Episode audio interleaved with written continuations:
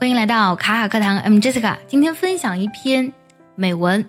这篇文章呢是非常非常难的，它摘自于叔本华的《人生的智慧》的英文版。叔本华呢，我觉得是一个非常可爱的人，他非常真诚。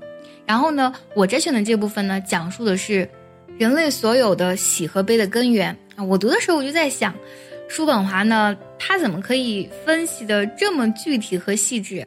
这篇文章呢确实比较难，我也花费了不少时间来进行理解还有朗读。接下来我们就来听一下这篇内容。The most general survey shows us that the two foes of human happiness are pain and boredom. We may go further and say that in a degree in which we're fortunate enough to get away from the one, we approach the other. Life presents, in fact, a more or less violent oscillation between the two.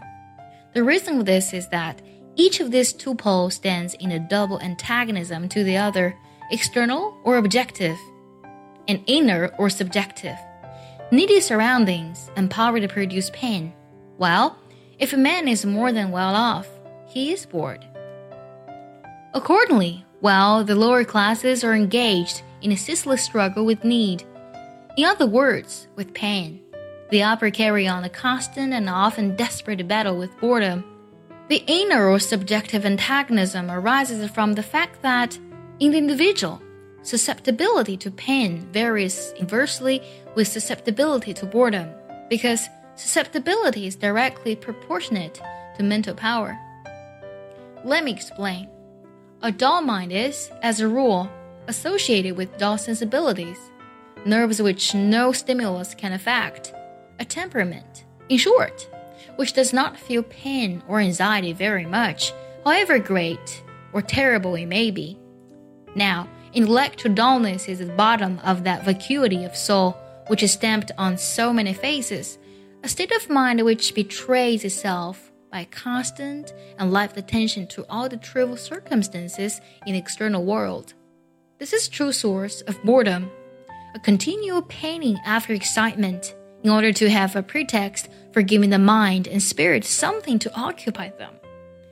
The kind of things people choose for this purpose shows that they are not very particular, as witness the miserable pastimes they have recourse to, and their ideas of social pleasure in conversation, or again, the number of people who gossip on the doorstep or gape out of the window. It is mainly because of this inner vacuity soul that people go in quest of society, diversion, amusement, luxury of every sort, which lead many to extravagance and misery. Nothing so good a protection against such misery as inward wealth, the wealth of the mind, because the greater it grows, the less room it leaves for boredom, the inexhaustible activity of thought, finding ever new material to work upon in the multifarious phenomena of self and nature, and able and ready to form new combinations of them. There you have something that invigorates the mind, and apart from the moments of relaxation, sets it far above the reach of boredom.